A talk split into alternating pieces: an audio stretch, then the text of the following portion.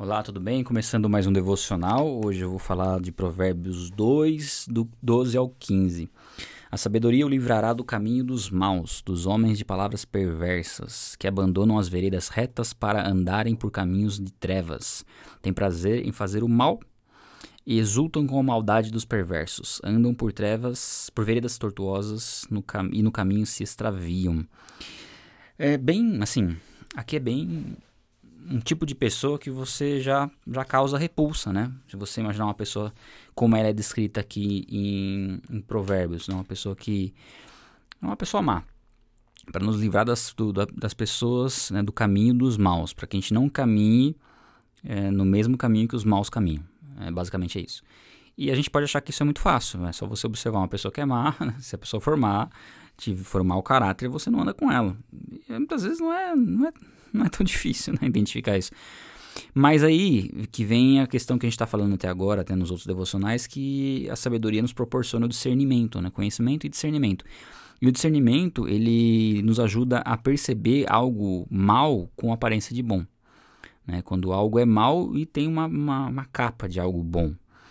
E nós sabemos que muitas coisas, elas não são más aos olhos da sociedade, né? aos olhos do mundo é, o sexo antes do casamento, por exemplo, aos olhos do mundo, isso é, isso é ótimo. Né? Mas diante do que a gente conhece nas escrituras, a gente sabe que é, sabe que é pecado, sabe que é algo mal.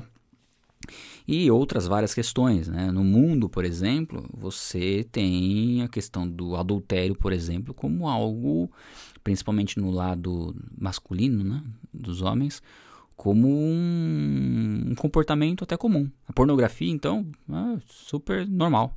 Até estranho quem não se envolve com pornografia, quem não, não, não pratica masturbação, enfim. É, então você percebe que a maldade ela, ela passa com uma cara de algo normal para a sociedade, mas a sabedoria que nós buscamos em Deus e conhecimento vai nos dar o discernimento de compreender né, o que é verdadeiramente mal. Né?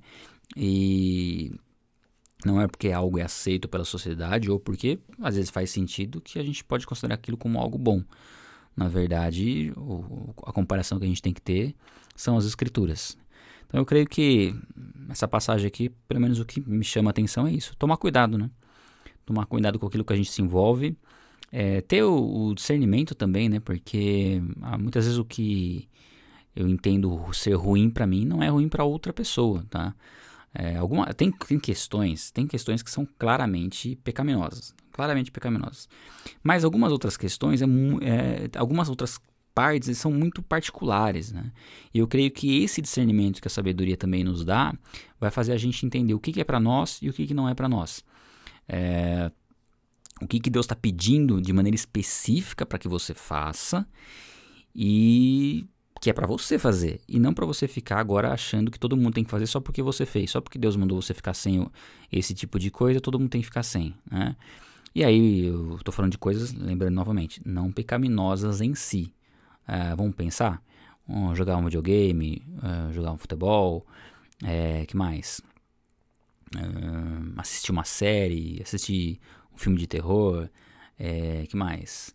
Ouvir música secular, jogar fora os CDs que você tem de música secular. Às vezes Deus pode pedir para que você faça isso.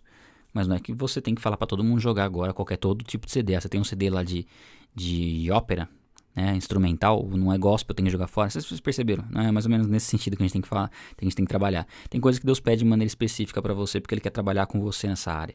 Né? De repente você tem uma, um, um problema de um, um, vício, né? Não consegue ficar sem jogar videogame, não consegue é, parar de assistir as séries do Netflix ou do, da Amazon, ou da Telecine ou do, da HBO. Hoje em dia tem vários streams, né? E Deus está pedindo algo específico para você. Né? Deus quer, de repente, que você deixe de estar numa determinada rede social porque você não consegue ficar muitas vezes sem olhar determinados perfis. Mas não é porque você tem que ficar fora dessa rede social que agora você tem que demonizar a rede social, achar que todo mundo tem que sair da rede social.